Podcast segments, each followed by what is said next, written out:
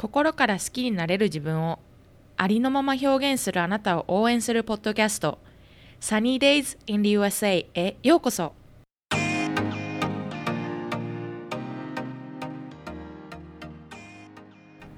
普通って何？当たり前って誰が決めたの？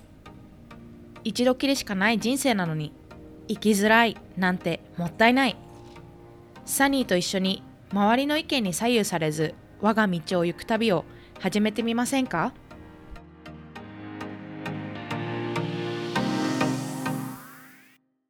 皆さんこんにちは。今日も Sunny Days in the USA を聞いていただきありがとうございます。今回は LA 在住のさとみさんとインタビューさせていただきました。さとみさんとはえー、私の回にちょくちょく出てくる、えー、カレンさんの 30days チャレンジを通して出会ったんですけども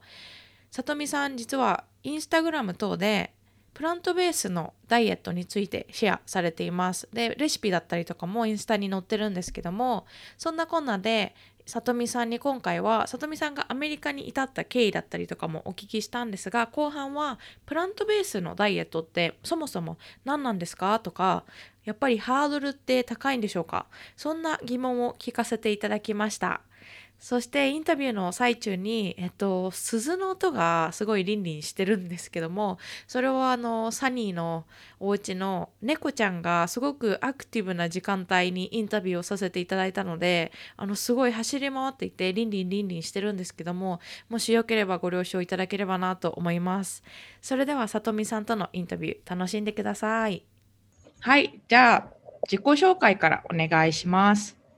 はい、えー、サニーデイズイン the USA をお聞きの皆さん、はじめまして、えー、こんにちは、さとみと言います。えっ、ー、と、カリフォルニア州のロサンゼルスに住んでいて、えっ、ー、と、移住、日本から移住したのが2015年なので、えっ、と、6年、えー、経ちますね。で、はい、えっ、と、アメリカ人の夫と、えー、8歳、6歳の、えー、娘が2人います。で、えっ、と、私は日系企業で、えー、パートタイムで働いていて、えー、仕事の内容はすごいあの小さな会社なのであのうんと営業セールス以外の、えーと、経理とか総務とか HR とかそういうバックオフィスの業務を、えーと、業務の事務的なところをまあなんかややるこ、頼まれたことをなんか何でもやるみたいなポジションで、えー、と仕事してます。で、えっ、ー、と、2020年からあの家族でプラントベースに食生活をシフトして、今はその、まあ、ヘルシーで美味しくて大人も子供も、えー、満足できるような料理を毎日、えー、試行錯誤しながら 作っていて、で、インスタグラムで主にその料理やお菓子、日々作っているもののレシピとアイディアなんかを本当に少しずつなんですけど投稿してるっていう感じです。そうなんですね。あ、あの2015年に来られたということで、私も実はあの大学留学するの2015年にこっちに来たので、あのはい同じぐらいだなと思って今びっくりしたんですけども、とさとみさんがあのアメリカに来るきっかけになったのはあの何だったんですか？えっときっかけはうんとまあ移住2015年に移住した時はあの夫の転職とあと夫婦の間で、まあ、子供をどんな環境で育てていきたいかっていうことを話し合った結果、えーと、アメリカに移住っていう形になったんですけど、うんと、なので結婚出産は日本でしてます。でえっ、ー、とまあアメリカに来ることになったのは、うんとまあ、アメリカ人と結婚するからにはいずれそういう可能性はあるんじゃないかなっていうのは、まあ、なんとなくこう頭の片隅にあってで自分もその、まあ、日本で生まれて日本で育っているけど海外で生活することにすごいあの抵抗があったわけではなかったというか、まあ、抵抗はなくてっていうのもあの移住は2015年だったんですけどそれより以前に短期とかあとは中期とかホームステイとか留学とかあと旅行でも何度かアメリカには来ていたのでまあ全然知らない国ではないから抵抗がなかったのかなっていう感じですかね。うん、そうなんですね。じゃあ短期と中期で留学されたのはカリフォルニアにいらっしゃったんですか？えっと、一番初めにアメリカに来た時は高校生の時で、なのでもう20年くらい前の話なんですけど、えーその時は、えっと2週間、ミシガン、ミはい。シガン市にあのホームステイしました。あ、そうなんですね。私もミシガンにあのいたことがあって、ランシングに。はい。私は本当に、えっ、と、えーどこだったかなえっ、と、バトルクリーク、カラマズとかはい。はい。わかります。わかります。あ、そうなんですね。そっかえっとそっか。父があのトヨタ系の会社に勤めていてはい。であの自動車産業ってあちらも結構盛んじゃないですか。はい。あのあの支店海外支店があってそこの働いている人の子供がこう交換留学じゃないけどこう交換ホームステイみたいなえあのー会社のなんかシステムがあって、それにあの応募したら通ってで行くことになったっていう。それが初めてアメリカに行った経験はい。そうなんですね。で、その後はまた違う州に行かれたんですか？中期の時。カリフォルニアなんかロサンゼルス今と同じなんですけどロサンゼルスに、もうその時もあの父の仕事の関係で父があの単身赴任していて、えっとロサンゼルスになので、あのまあ、住む場所がもうあるからあのいい機会だしちょっと行ってみたらいいんじゃないかっていう話、まあ、自分もすごく興味があったしはい。っていうのもあって、えーそれは1年ぐらいかなあの大学を1年休学して、えーとごまあ、語学留学っていう感じですかね、あとあのなんかボランティアをしたり大学の授業をこう大学に入学するっていうんじゃなくてそのなんか聴講するっていう制度があったので、まあ、それでちょっと大学の授業の雰囲気を、まあ、味わうというかようなことをしたりはい。してましたその1年の留学の時は。えー、そうなんですね。すごいいろいろなところでだ、いろいろな経験をされてるんですね。そうなんか大学の時の留学は今思えばなんかすごい遊んでばっかりいたなっていう いやでもそれがもうあ醍醐味というかたくさん経験してアメリカのいろいろな楽しいことを経験するのを本当に大学生とか1年の留学はやっぱり1年間だけってなるとなかなか経験できることというか時間も限られているのでたくさんの人がこう1年間の留学はやっぱりこうし青春を謳歌するじゃないですけど たくさん経験するのが。うん大学にアメリカの大学に行くっていうのよりもこうハードルが低いというかうんうんこう挑戦しやすいっていうものではあるのかなって思います。うん、そうなんですね。3番目のアメリカに来てカルチャーショックだったところからまた聞かせていただきますね。はい。とアメリカに来てカルチャーショックっていうのはやっぱりそのなんだろう文化の違いとかの面でのカルチャーショックっていうのは初めてアメリカに来た高校生の時がやっぱりすごくダイレクトだったっていうかそのこちらにその2002 2015年に移住した時はやっぱりそのいろいろ短期なり中期なり旅行なりでやっぱりいろいろもうすでに知っていたことが多かったからすごいもうなんかカルチャーショックドカンみたいなのはなかったんですけどやっぱりはい。初めて来た時っていうのはすごい、えー、と何もかもがまずはカルチャーショックでやっぱり初めて日本から出て言語も文化も違う世界に触れたっていうことが自分の中ですごいなんか本当に違う世界の話？みたいな、はい。そういう経験ばっかりで。あとはあの英語があの思ったより話せない自分？っていうのにすごいショックだはい。った、まあ高校生だったのでそんなにあのまあ喋れるっていうなんだろうえっ、とことを喋れるっていう人もあんまりそういないと思うんですけどあの一応その英語の塾に通っていたりだとかあと中学校高校とまあその勉強っていう勉強の科目っていう意味では英語がやっぱり他の科目に比べては得意だし好きな方だったのでなんか本当に全然小学中学校のなんか1年生とかの教科書レベルでしかこう言葉が出てこなくてその時になんかすごいショックカルチャーショックとなんか自分にショックみたいなのをすごい感じたことを覚えてますね。えー、そうなんですね。でもあの先日インタビューさせていただいた方もあの自分にこう英語日本の大学で英語に特化した学科に行ってらっしゃった方だったのでやっぱり喋れると思って来てみたらあれ？みたいなお店で話を聞いててもあの聞くことはできるけどそれを答えが返ってきた時に何言ってるんだろうとかなったりとかっていう話をしていただいて私も実はあの英語の成績がすごく良くてこっちに来てあの全然いけるだろうと思ってきたらああれ？何言ってるの？っていう感じは本当にあったのでそれはなんかあのなんていうかやっぱり本場の英語っていうのはちょっとレベルが違うんだなっていうのは私も来た時にすごく感じました。うん、そうそれはすごい大きかったなっていう。うん、そうなんですね。じゃあ逆にあのアメリカに来てみてとここは好きだなというか日本と比べなくてもあのいいんですけどもあの日本とは違ってここがいいなって思った点はありますか？えっ、とまあ、好きなところというか魅力的なところっていうのは、うん、まあ、あのアメリカっていうかその私は南カリフォルニアに住んでいるのでその地域的なことももちろんあると思うんですけど、すごい多様性があるというか、ダイバーシティがやっぱりすごいあるっていうのを日々、ひしひしと感じることが多くって、うん、特にそのロサンゼルスはいろんな国とか人種とか民族のルーツとか文化を持った人がたくさん住んでる地域なので、はい、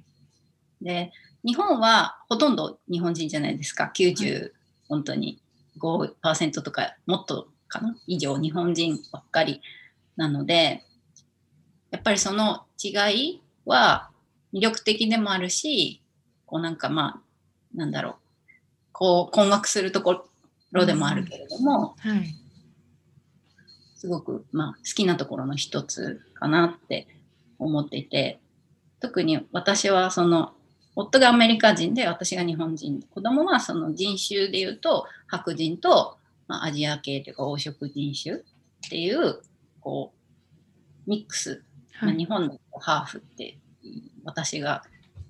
あのいた時はハーフって言われることが多かったんですけど子供のことを。はい、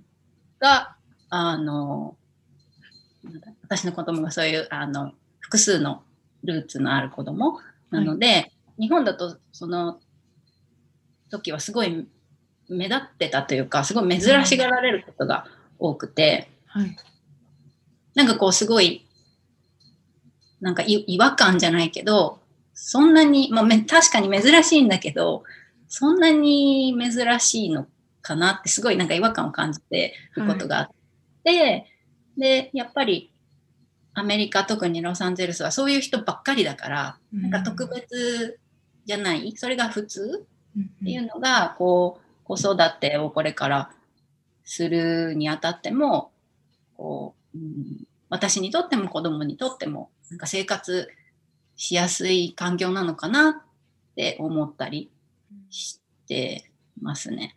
そうなんですね。やっぱりお子様にとってはこうアメリカで生活することがやっぱり豊かな経験になると言いますか自分のような子たちが周りにいるっていうのはやっぱりこう自己肯定感だったりとか、うん、あのアイデンティティっていう面でもすごくポジティブなのかなとは思うんですけども。で、えーと、今おっしゃっていたアメリカ人の旦那さんがいらっしゃるっていうことでその中でやっぱり結婚生活をしている中での文化の違いだったりとかあと先ほどもおっしゃっていた子育てに関してのやっぱりアメリカのこうアメリカでもいろいろな文化がある中であの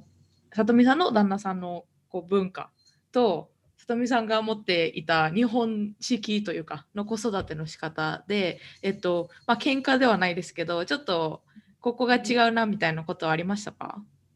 えっとそれが、うんと、私たちのケースだと実はあんまりなくてって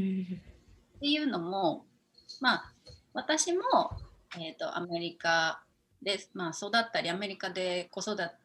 てをした経験もなければ育てられた経験もないけれども、まあ、アメリカに何度か来て暮らした経験があってなんとなくこう、うん、全くわからないわけではないっていうベースがあるのと、あと夫も実は日本に住んでた年数がすごく長くてはい。12年ぐらい住んでたあかなそうなんですね。そうなんです。なので、お互いがこうお互いの国のこととか言葉とかを分かっているはい。ので、そのあまり文化でこう大きくももなんだろう、えー、と喧嘩になるというか、まあ、このうん意見の違いがあるとかっていうのは実はあんまりなかったんですけど、ちょっとうちはあのあんまり特別特別なケースというかあの特別ではないけどあんまりこうよくあるケースではない方なのかなって思ったりはしてるんですけど。うんうんうん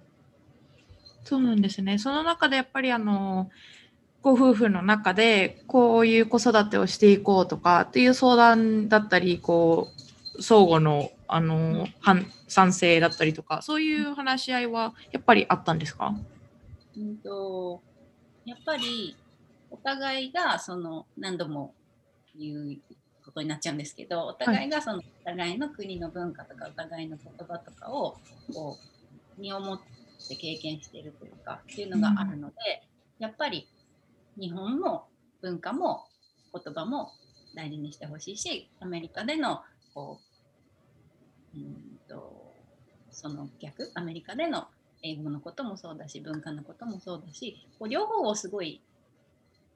うん、両方をこう身につけていってほしいっていうのは、私たちの子育てをしていく中での一つの指標にはなってるかなっていうふうには思ってます。素敵すごく羨ましいというか あの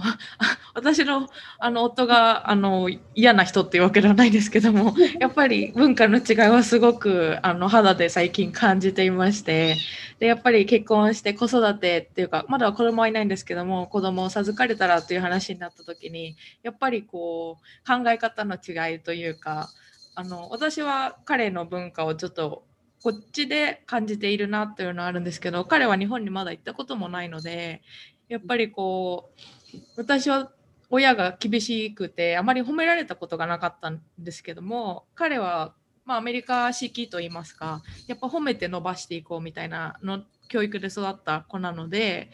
あの彼の妹が、えっと、テストを学校から持って帰ってきてであの A だったみたいなことを私と彼に言った時に私はうー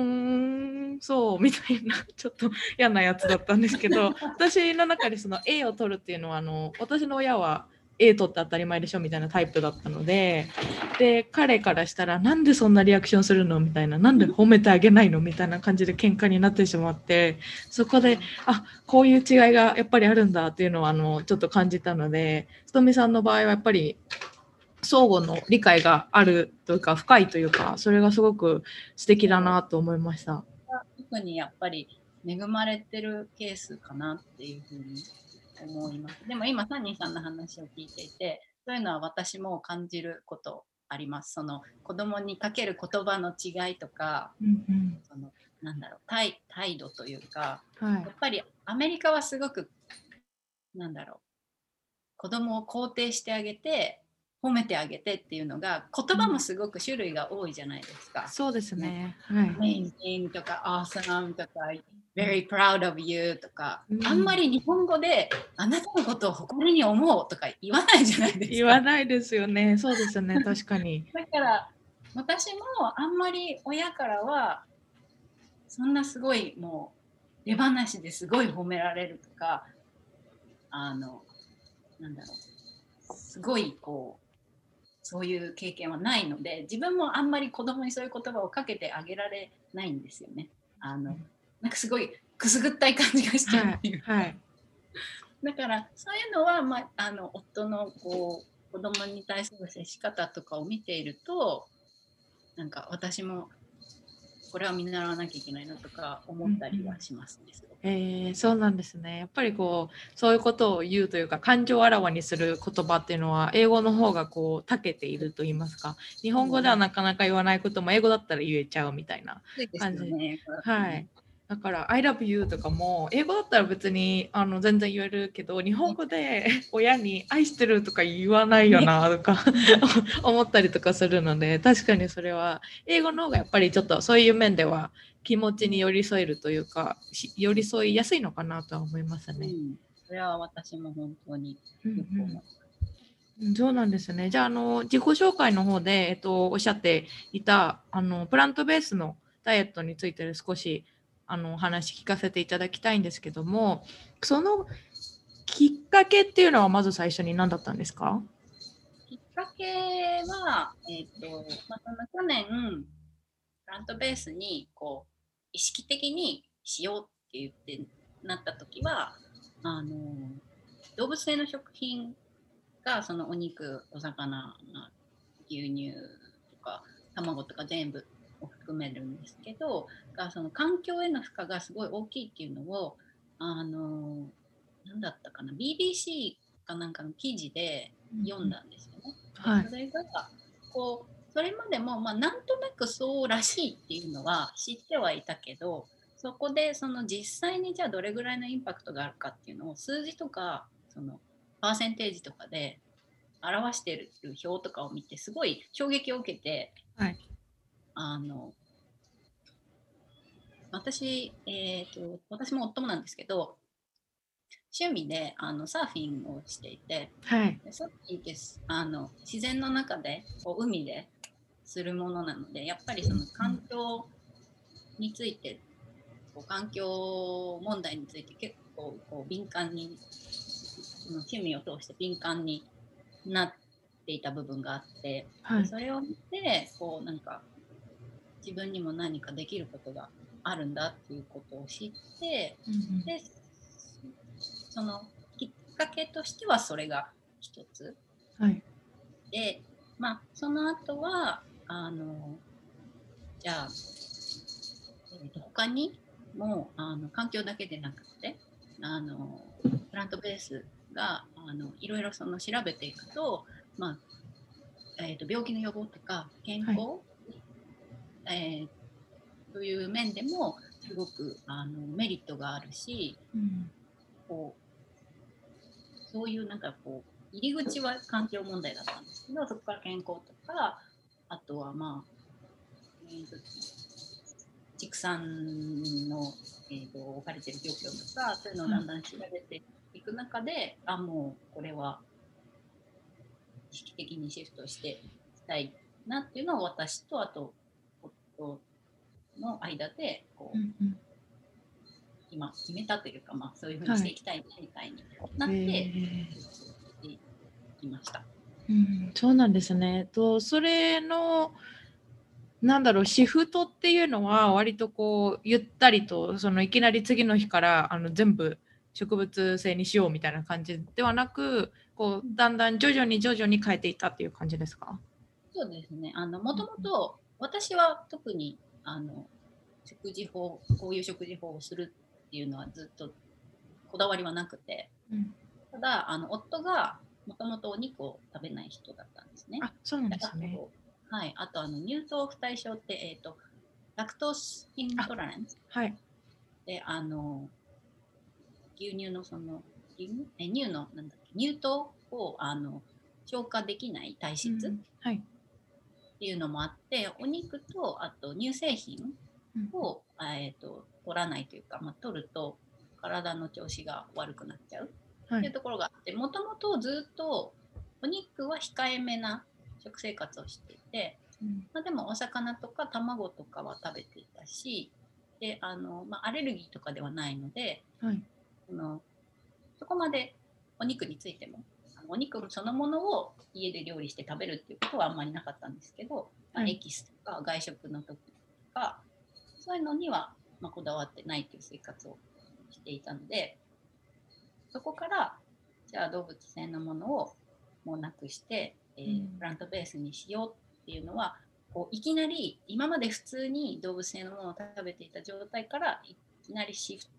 動いそれを減らしてプラントベースにしていくっていうよりかはこうハードルは低かった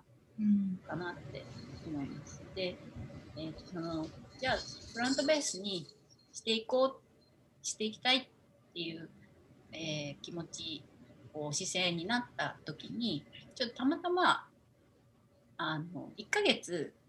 試しに100%植物性にしてみようっていうことになって、はい、結構急に決めたんですけどそれは。それはあのまあちょっと楽しみたいっていうのがまずあってあのアメリカ、特にロサンゼルスはあのヴィーガンとかプラントベースっていうのは結構浸透しているところだし、はい、そういうあの食品も多いしだからこうただ単にこう新しい商品をこう試して楽しんでみたいっていう気持ちもあったしちょうどそのまあパンデ去年はそのコロナのパンデミックであの家からあんまり出られないしまあ食べるぐらいしか楽しみがないみたいな あの期間だったこともあったしちょっとなんか普段と違う楽しいことしたいっていう、うん、ちょっと軽い気持ちで最初はまず1ヶ月とりあえず全部やめてみようっていう話になって1ヶ月その、えーと、100%植物性のものを食べるっていう、えー、ふうにしたんですね。はい、でその始めた時はその後も続けていくかどうかは全然分からなくて多分、まあ、今までの食生活に戻るんじゃないかなっていう予想だったんですね。まあ、ちょっとそれまでよりは動物性のものは控えるかもしれないけど、まあ、今とあんまり変わらないんじゃないかなって思ってたんですけどその1ヶ月やっていく中で、まあ、本を読んだり自分たちなりにいろいろ情報を調べてみたりあの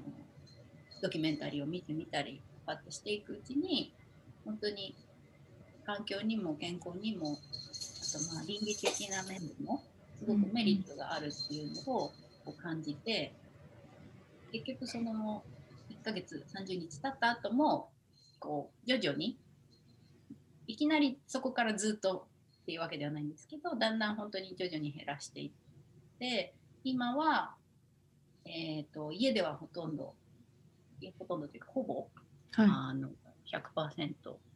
えー、プラントベースで過ごしてます。そうなんですね。でもあの私もあの一時期あの後ほどちょっと言わせていただくんですけどもカレンさんの 30days チャレンジであの私たちは出会ったんですけどもその時にえっと、少しお話ししたんですが一時期、えっと、ペスカトリアンというかお魚は食べるけど、えっと、お肉は食べない。赤身も白身の鶏も食べないっていうのをやっていた時に私の断念した理由はやっぱりあの外食するのがすごく難しかったりとか私は特に中部に住んでいるのでなかなかあの健康志向な方っていうのは浸透していなくてやっぱりカリフォルニアとかニューヨークとかそのコーストサイドっていうか海岸沿いの方々の方が意識がそういうのは高いかなと思うんですけども。っていうのもあってであの里見さんの出会った時にその 30days の時に、えっと、プラントベースをやってたと思うんですけどもインスタグラムとかを見させていただいて本当に 美味しそうと思いながら いつも、はい、見させていただいていてでそういうあのダイエットのシフトがあった時にお子さんもやっぱりあの、もともとお家で食べていたものも、えーと、動物性のものは少なかったからそんなに抵抗なく、えーとシフトはできましたか？うんと全くなかったわけではないです。えっ、ー、と、はい、お肉はあの鶏肉は結構まあ食べる機会もあったので、うんとあと子供の食べるものってどうしてもやっぱり特にアメリカだとチキンテンダーとかフライドチキンみたいなものとか、はい、まあバーガーとか、はい、そんなものがどうしても多いから、うん、まあそういうものは食べ慣れていたのでそれを、えーと、最初は、まあえーと、フェイクミートに変えて、まあ、はい、あのモンドミートとか、うん、インポッシブルとか、まあ、それ以外にも、えーと、いろんなところが出してると思うんですけどアメリカだと特に。そういうものにこう置き換えていったりで一番ネックだったのは牛乳で、はい牛乳は本当に毎日のように飲んでいたしで私もうんと、自分もこう学校自分が子供の時は学校で毎日牛乳飲んでいたからその牛乳は栄養があってカルシウムがあってこう成長期には欠かせないものだみたいなのがやっぱりこう根付いていたというかそういうものだと思っていた。ので、自分の子供にもその知らないうちは与えてたんですけどやっぱりうんと牛乳はうんまあ、健康面でもあまり良くないあまりというか、まあ、良くないっていうことをこう知ってからは、まあ、子供にもあんまり飲ませたくないなっていうふうに思っていてでもやっぱり今まで普通に飲んでいて親も飲みなさい飲みなさいって言って大きくなるからとかこう、そういう理由で飲ませていたものを突然やっぱり違うからやめてって言っても子供には困惑するだけだしなんかそれはちょっと親の勝手な部分もあるかなって思ったので子供にはまああんまり強くはこう言わずお父さんとお母さんはあの mommy と daddy は飲まないよ。 mommy と daddy はこう植物性のミルクを飲むんだよってその理由とかもこうまあ難しいことは分からないけどこう子供にも分かりやすいように簡単に説明したりしてっていうのを続けていたらすごい牛乳好きだったんですけどある日突然飲まなくなって、はい、でえっ、ー、と私たちが飲んでたそのオーツミルクとかそういうのを飲み出して初めて飲んだ時は美味しくない牛乳の方が美味しいみたいなことを言ってたんですけどこうだんだんやっぱりこう慣れとか、うん、あとやっぱり子供は親のことを見てるんだなっていうのをすごく感じるんですけどこう言葉で言うよりもこうなんか態度というかこの行動で示した時の方がこう受け入れることが受け入れてくれることが多いのかなってすごいその時に思ったんですけど。はい。うん、だから子供はそうですね。まあ今も絶対ダメとかっていうのはあんまり言わないようにしていてただ環境にもいいし健康にもいいから、うんと、お肉は食べないし牛乳も飲まないよみたいなことを伝えてるうちにだんだん子供も真似してあのお肉はもう食べないって言ったりあのベジバーガーの方が美味しいとか言ったりするようになったので、まあ本当にこれは人それぞれというかケースバイケースかなっていうのは思うんですけど、はい、はそういう感じでした。うんうん、そうなんですね。やっぱり、うん、それは難しいなと思って私もその健康面についても考えた時に私の家族は、えっと、結構がんが多い家系なので、うん、あの赤いお肉はがんに良くないのをあの調べて知って私はと思ってたんですけどその夫の家族はメキシコ系なのでやっぱりバーベキューだったりとかステーキとかもそういうのが本当に好きでなかなかこう私のためにこうプラントベースでご飯を作って彼のためにお肉を別で作るみたいなことは、なかなか厳しいなと思っているんですけどもこっちは医療費とかもすごいもうバカにならないですしやっぱりそういうところで気をつけられるんだったらできるだけ気をつけられたらいいなとは思うんですけどもでもそれもいろいろなこう理解だったりリサーチだったりとか自分の中での教育だったり、まあ、夫婦の中での教育とかそういうのもいろいろ止まってくるなと思うんですけども里見さんのところすごくこうみんなでこうやっているのが素敵だなと思っていつもインスタで見させていただいております。でもやっぱりその一人で生活していたら自分の食べるものは全部自分のチョイスじゃないですか。だけど、はい、やっぱり家族がいたりそのパートナーとか、まあ、あの3人さんの場合だとその、えー、旦那さんのご家族もいたりとかっていうとやっぱりなかなかこううんとそのある特定の食事法というか食事の食生活の仕方っていうのはうんこう続けていくのがすごい難しいだろうなっていうのはすごく感じるし、うちはあの私の家族も遠くに住んでるし夫の家族も遠くに住んでいるので本当に私たち4人だけの話なんですよね、はい、家のあの家で食べる食事っていうと。はい、だからであの私も夫もプラントベースがいいっていうのを同じ共通の考えがあるので、まあ、やりやすい方かなっていうふうには思うんですけど、まあ、家庭内でこう考え方が違ったりするとすごく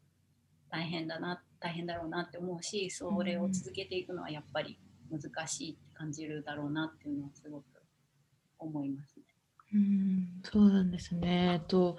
最近はえっとアメリカでもそうですし日本でも割とそうプラントベースのダイエットっていうのはこう流行るって言ったら違うのかもしれないんですけど熱いと言いますか来てるのかなって思うんですけども里見さん自身が今プラントベースのダイエットをしていてインスタとかで発信もしている中であのお友達だったりとか知ってる方からこうななんでやってるの？とかなんか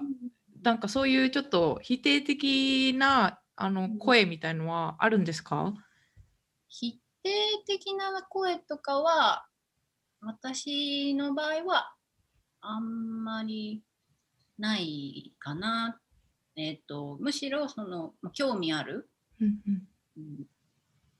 やってないけど興味あるっていうふうにな声をもらうこととか、はい、あとやっぱり同じようにやっている方とつながることが多い。まあ、それはあの特に SNS とかのあのなんだ特徴だと思うんですけど、はい、やっぱりあの似た興味のある人がこうつながりやすいじゃないですか。そうですね、うん、なのでうんと否定的ではないけどえ何食べてるの？とか、うん、あの SNS じゃないそのつながりがない人その、はい、じうんと個人的な知り合いとか、はい、あのに、えーと、プラントベースにしてるんだみたいな話をすると「え何食べてるの?」とか、うん、よくなんか食べずにできるね」とか「なんかすごいね」とか、うん。はい、やっぱり言われたりすることはあってそれはその例えば例えばとかその SNS と実際のこうなんだろうコミュニティの違いというか、であの自分はやっぱりそういうプラントベースとかそういうことに興味があって発信をしたり発信してる人をフォローしたりっていうとやっぱりなんか自分の世界がそっちにすごい傾いていってしまうから、うん、そっちが全てその世界が自分の中の全てみたいなことになり陥りがち、はい、はそのプラントベースどうこうじゃなくて何でもそうだと思うんですけどその SNS のことけど、うん、そうでない人ももちろんたくさんいるわけで、だから、うん、そう、否定的っていうよりは、その、知らない人もまだたくさんいるんだなっていうのを感じることは結構多いです。確かに、そうですね、やっぱり狭まっちゃったりはしますよね、コミュニティというか世界が。うん、そうなんですね。えー、そっか。じゃあ、えっと、さとみさんの中で、こう、ブランドベースをのダイエットを発信している中で、あの理解を広めていきたいな、みたいな思いも、ちょっとありつつっていう感じですか、うん、そうですね。やっぱり、メリットがたくさんあるものだと思うので、えっ、ー、と、結構やっぱり知らない人がまだ、まあ、あの、なんだろう、注目されているとはいえ、知らない人がまだまだ多い？よくわからない？とかあとなんかそのなんか宗教的なものなのかとか。あ、はい、なんかなんだろう。自分も昔は私はあんまりヴィーガンっていう言葉を使わないんですけど使わないようにしてるんですけど、はい、昔はそのお肉食べないお魚食べないあの菜食みたいなのを聞くとなんかすごいストイックな人だなとかっていうなんかバラ食のバラエティーが少なくてなんかそれで本当に美味しいもの食べれてるのかなとかっていう、はい、その本当にすごいずすっごい昔の話ですけど、っていうイメージがあったりしたの。で今でもまだまだそういう考えの人もいるのかなって感じる時もあるのでまあ、私は別にそんなすごい影響力のあるあのインスタグラマーとかブロガーとかそういうのではもう全然一切ないんですけどなんかそういう人それでもなんかちょっとでも発信することでこうなんか人の目に触れる機会がどんどん増えていったらその今まで知らなかった人にとっても身近なものになっていくのかなって思うしまあそのプラントベースもあの例えばその食のジャンルみたいに和食とか、はい、イタリアンとかフランフランス料理とか中華料理とかそういうなんかジャンルみたいにこうもうちょっとこう身近に感じれるものになっていってもらえたらいいなっていうふうな気持ちで発信をしているっていうところがあります。そうなんですね。いやでもあの里見さんの言ってたおっしゃってた通り、あの私も日本にいた時菜食って言われたらあの修行に行かれてる方のご飯とかあのお坊さんみたいな感じのイメージしかなかったんですけど、あのこっちに来て里見さんのインスタとかもそうなんですけど、ご飯すごいおしゃれだし、なんか別になんていうか質素なものじゃないというか、なんかいろいろなバラエティがあったりとか、レシピとかもすごく今は豊富だし、すごく、あの、やりやすいというか、シフトしやすいのかなとは思うので、里見さんのインスタとか発信してるのを見て、あ、私でもできそうって思える方がいらっしゃるんじゃないかなと思うので、すごく素敵だなと思います。思っていただけたらいただけてたら嬉しいです。はい、ありがとうございます。えっ、ー、と、あの、先ほどおっしゃってた、ビーガンのなぜ使わないのかっていうのをちょっと聞いてもいいですか？うんと、ビーガンは、あの、私はすごいそのビーガン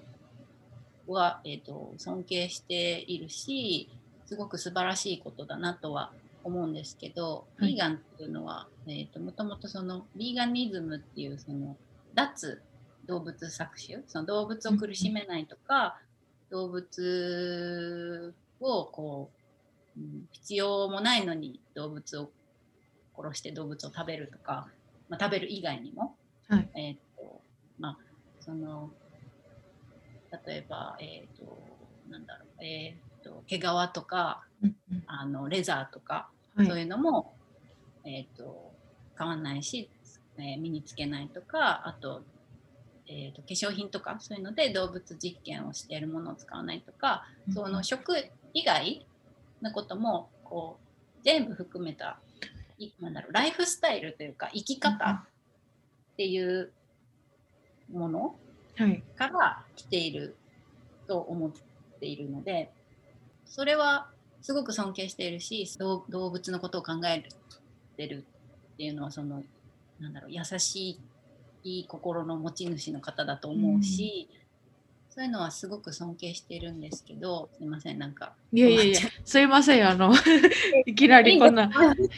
いやでもあの話をしてる中であのプラントベースダイエットっていう言葉をあの使われていらっしゃるので私もあのベジタリアンとかビーガンとかそういう言葉は使わないのかなと思っていたんですけども、その中であの結構そういう言葉で自分をこうカテゴライズする方って多いというかいらっしゃるのかなと思う中で里見さんはプラントベースのご飯を食べてますっていうふうにおっしゃってたのでここで何かの考え方があるのかなと思って、うん、私はやっぱりその動物を搾取しないっていうところから来ているものではないからっていうのがやっぱり一番大きいのかなと思いますね。あのどちらかっていうとその環境のこととか個人の健康のこととかを考えてあのプラントベースにしていてあとあの私の場合は私とかうちの、えーと、家族の場合はあの完璧にやることをあのに重きを置いていない。はい、ね、あのこう絶対こうじゃなきゃいけない。100%植物性じゃなきゃいけない。っていうふうに思うとすごくこう窮屈に感じちゃうんじゃないかっていうのがやっぱりどうしてもあって、うん、やっぱりうんとじ子供の子供もいるし私と夫はあの共通の考えだけどそれでもやっぱり全く一緒ってわけではないはい。ところもあるのでその家族っていう小さい集団の中でもやっぱり自分以外の人がいてそれぞれこう、まあ、考え方とかその食の好みとかもあるしだから家でも外でも絶対にあの動物性のものは避けるっていうふうにするとこう続けていくのがちょっと難しいことがあるんじゃないかなって思って、はい。私はその100%っていうよりも続けていくっていうことに重きを置いているうんのとあとやっぱり楽しんで続けていきたいっていう気持ちがある。もともと料理が好きだし食べることが好きだからそれをこうこれも食べられないあれも食べられないっていう考え方でこうリミットしてしまいたくないというのがあってその点プラントベースっていうのはこうあんまりこうはっきりとした決まりがないんですよね。はい。あのもちろんほ例えばその食事の例えばそのなんだろううーんとある食事食べ物の、えー、と植物性のものが必ず何パーセント以上なきゃいけないとかそういう決まりがあるわけではないから、あの時々そのお魚を食べちゃ食べたりあのうん卵を食べたり動物性のものを食べるっていうことをあーと否定してるわけではないのかなっていうふうに思っていてやっぱりプラントベースだともうただ食べ物のことを指してるだけなのでうんと、まあ、より多く幅広く人にこう受け入れられやすいっていう部分があるのかなっていうふうに感じている。はい。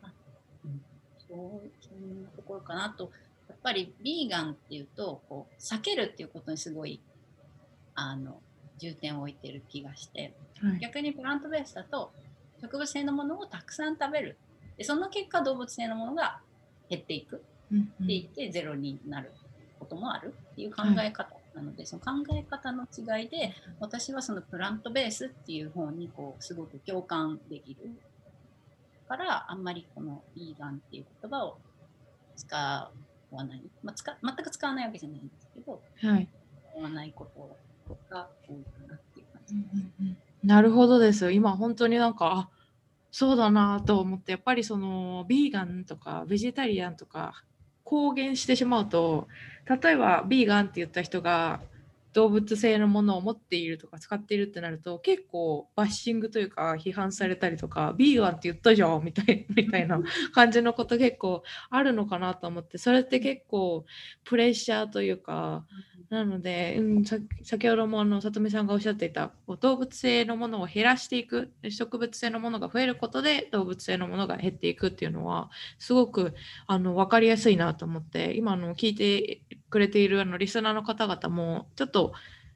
プラントベースにシフトしたいなとか興味があるなって思った人もあのハードルが下がったかなと思うので、もうすごい素敵だなと思ってあの聞いてよかったです。でも本当にね全然難しく考える必要はないんじゃないかなと思っていて本当に 1, うん、1週間に1回とかうんでもあの全然あのこうじゃなきゃいけないとかそういうのはないから別に興味があったらやってみたらいいと思うし今はその、うん、と例えば日本だったらあの大豆ミートとかはい、そういうのも結構いろんなところで手に入るみたいだしあの和食ってそもそもあのなんだろう、えーと菜食にすごい向いている食事のスタイルだと思うから、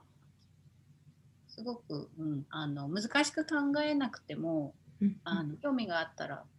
何でも全然トライしてみたらいいのかなって思います。そうですね、本当に、で特にあの、特にというか、日本に住んでいて、で、今アメリカにいて気づいたことだったんですけども、やっぱり日本ってプラスチックすごい使うのが問題にはなってると思っていて、その先進国の中でも本当に環境に対してのこう、うん、知識が低いというか環境に対しての意識があまりないのかなとも自分はあの思っていましてだからそのご飯の仕方を変えるだけでそれがまあ続いていくことででたくさんの人がすることで環境に対しても優しくなるというかそういうのもすごく素敵だなと思うのでやっぱり、まあ、ちょっとずつちょっとずつあの全部あの、うん、ご飯を全部プラントベースにするとかそういうわけではなくてもちょっとチョイスがあった時にこれかこれかって選べる時に環境に優しいものを選ぶっていう上ではあのすごくやりやすいあの食べ方というか生き方というかなのかなと思うのですごい素敵だなと思います。うん、それは本当にそう思います。うん、いやこの前なんか何かで調べたきっかけで日本のプラスチックの量のなんか、えーと、と統計を見た時にうわそうなんだっって思ったけどでも思い返してみたら確かに日本でプラスチックめっちゃ使ってたなっていうのと先日母にあのケアパッケージみたいなあの仕送りをしていただいてあのお菓子とかいろいろもらったんですけどそれを食べてた時に夫がこの一つのこんなちっちゃいお菓子なのにこんなにたくさんの包装紙というかプラスチックのゴミが出たよみたいなことを言っててあ確かにそうだねみたいな話をしてそれもあの私の中で今思い出したのであの日本に住んでる方でも結構手軽にシフトできることなんじゃないかなと思います。そうですねうんそうなんですね。えっと、じゃあ、あの、さっきも言ったんですけども、カレンさんの 30days チャレンジで私たちあの一緒のグループであの出会ったんですけども、そういう、なんていうか、 personal development みたいなプログラムは、あの、何かきっかけがあって参加されたんですか？えっと、私はそのカレンさんとつながったのは、あの私がそのさっき言った1ヶ月あの100%プラントベースダイエットをしてた時に、えーと、私が多分カレンさんを何かのきっかけでフォローしたのか、えーと、カレンさんからこうあのメッセージ DM をもらって、はい、30日あの、えーと、新しいことにチャレンジしてるっていうのをカレンさんが見てくれてであのよかったらグループに入って一緒にやりませんか？みたいなお誘いを受けて、はい、で私は、ま、勝手に一人で一人でというか やってたんですけど、はい、なんかそういう、うんと、興興味を持ってもらえたというかお誘いをいただいたっていうのはすごく嬉しかったのでちょっと最初はそのカレンさんのやってる 30days チャレンジとはちょっと趣旨が違うかなって思った節はあったんですけどその最初あの本当にあの時って最初の最初のそうですね。はい、あのこうなんか今までやりたいと思ってたことあの習慣にしたいと思っていたけどできなかったこと例えばその朝何時に起きるとか、毎日読書をするとかそういう本当に小さなことでもいいからこう習慣づけたいことをこうコミットしてやっていきましょうみたいなことだったと思うので、はい、あの私のその30日プラントベース食生活っていうのはこう、ま習慣にしたいっていうよりかはこうなんかただ興味あるからやってみてるっていうような内容だったので趣旨とは違うのかなって思ったんですけどでもまあせっかくだしと思って参加したんですね。でその時にそのえっ、ー、とチェックインであの他の方の話を聞いたり、はい、えー本当にいろんなところから参加してあの参加してる方がいらしたので、まあ、あこの人はこういうことをしてるんだとかっていうのを、まあ、うん、自分も自分のやってることを話して、えーと、グループで他の方の話も聞いたりしてるうちにあそういえば私もこうやりたいこれをこれを習慣にしたいって思ってるけど思ってるだけでできてないことってすごくいっぱいあるなって思って、うん、であのその食事のことについてはこうチャレンジみたいにするのは、まあ、1ヶ月で終わったんですけどあのそれ以外のその習慣にしたいことっていうのはなんか私もこのグループに入って一緒にあの他の方とこうモチベーションを高め合ってやったら私もなんかできるんじゃないかなみたいな感じ感覚を、うん、その印象を受けたので、はい、その後も続けて参加えーと、してしていったっていう流れだったと思います。そうなんですね。そっか。でもあの、30days チャレンジとか、ああいうグループに入ることで、やっぱり皆さんがこう、何か目標にして、それに向かって頑張っているっていうのが、こう、周りとインスパイアされたり、モチベーションをあの上げてもらったりとかするようなグループですし、カレンさん自身もすごく、なんというか、アップビートでポジティブな方なので、すごくあの楽しいグループだったなとは思うんですけども、はい。でも、あの、こういう活動というか、プラントベースダイエットのことを発信したりとか、と里見さん自身もあのお子さんが2人いらっしゃったりとかすると思うんですけどもそんな中で何かこれからやってみたいなとか挑戦してみたいなみたいなそういう目標だったりはありますか？えっ、とまあ今本当にすごい、えーと、細々とではあるんですけどこうレシピのこととかあのプラントベースのアイディアのこととかを、えーと、とインスタグラムでポストしてるのでそれをまあこれからも続けていきたいなっていうのがまず一つあってであと今ちょっと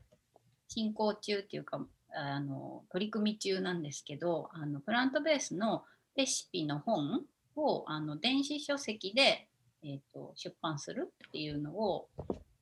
今すっごい時間かかってるんですけど あのやっていてでレシピは本当に10点ほどなので本当にレシピ本なんて言えるほどのものでもなくてこう簡単なブックレットみたいな感じ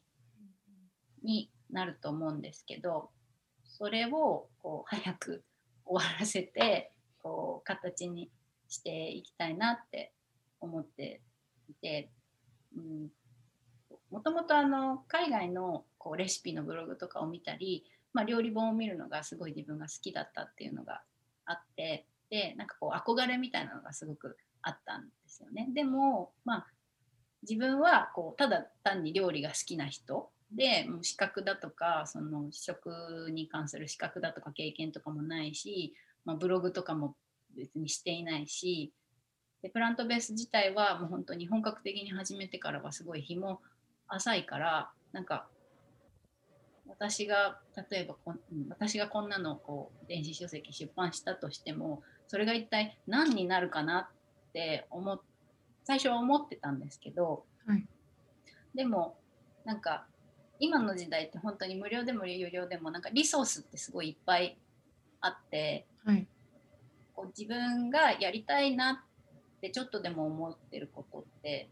やろうと思えば結構何でもできてしまう、うん、多いことって多いかなって、まあ、その種類は本当にいろいろあると思うんですけど、はい、だからまあ経験がないくてもやりたいって思うことをやってみたらそれはやっぱり一つの自信につながるしでそれをすることでなんかまた別の何かしたいことが見つかったりこうなんか別のドアが開けるかもみたいな思いもあって、まあ、ちょっとやってみなきゃ何にも分かんないかな、ね、何も始まらないかなっていう気持ちで取り組んでいるのが、うんレシピ本。すごい、かっこいいです。すごい素敵です。ありがとうございます。めっちゃ楽しみにしています。頑張ります。はい、頑張ってください。やっぱりいろいろなプロセスがあるんでしょうね。その本ブあとやっぱり私自分が直さなきゃいけないとは思ってるんです。すごい完璧主義なところがどうしてもあって、なんかもっとこうなんだろう、こう done, done is perfect みたいな気持ちでもっと取り組んでいいかなきゃ何も形にならないなって思いつつ、すごい時間かかってやってます。あやっぱスタンダードが高いというかここまでもうちょっとこうすればとか思うもうちょっともうちょっともうちょっとっていう気持ちがどうしてもこう踏ん切りがつかないっていうか。うんうんうんそうなんですね。いや、でも本当に楽しみにしておりますので、あの出るときはまたあの教えてください。ぜひチェックさせていただきます。ありがとうございます。はい。じゃあ、えっと、さとみさんとあのコネクトしてプラントベースのダイエットについて知りたいとか、そういう方がいらっしゃったら、どのようにとか、どこからつながればよろしいでしょうか？えっと、インスタグラムが一番よくて、えーと、アカウント名は、えーと、 Plantful Table っていう、えー、とアカウント名で、えー、インスタをやってるのであの、まあ、プラントベースに興味があるとか、まあ、はもちろんですしあの日本に住んでるとかアメリカに住んでるとか、まあ、結婚してるしてない子供いるいないとかもう本当にそういうの全然関わらずどんな方ともあのぜひつながれたらいいなって思ってるので、はい、ぜひあの connect できれば嬉しいです。はい、わかりました。じゃあ、すべてのあのリンクとかはあの概要欄に貼らせていただくので、もしリスナーの方で興味がある方は、ぜひぜひ、さとみさんにと connect してください。はい、お願いします。はい、では、今回は本当にありがとうございました。ありがとうございました。Hey there! Sunny Days in USA をお聞きの皆さん、グローバル視点で考えようというポッドキャストを配信している宇野と佐野です。では、サニーちゃんにお戻しします。はい、皆さん、さとみさんとのインタビューどうだったでしょうか？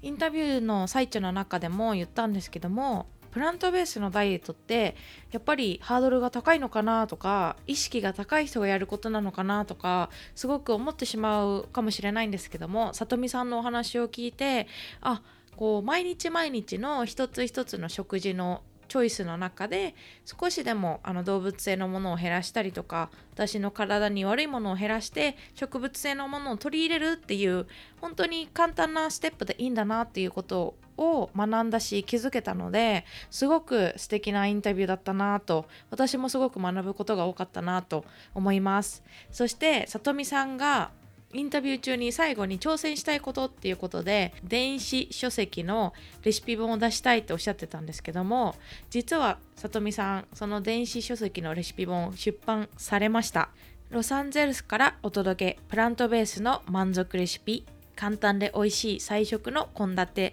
ていうタイトルで Amazon で Kindle から買えるのでサイトのリンクを show note の方に貼っておきますのでぜひぜひチェックしてください。その他にもさとみさんはインスタグラムでレシピだったりをシェアしていらっしゃるのでインスタグラムのハンドルネームも show note に貼ってありますのでぜひぜひそこからさとみさんのインスタグラムに飛んでみてください。では今日も皆さん私のポッドキャストを聞いてくださってありがとうございました。皆さんの一日がサニーデイになりますように。さよなら。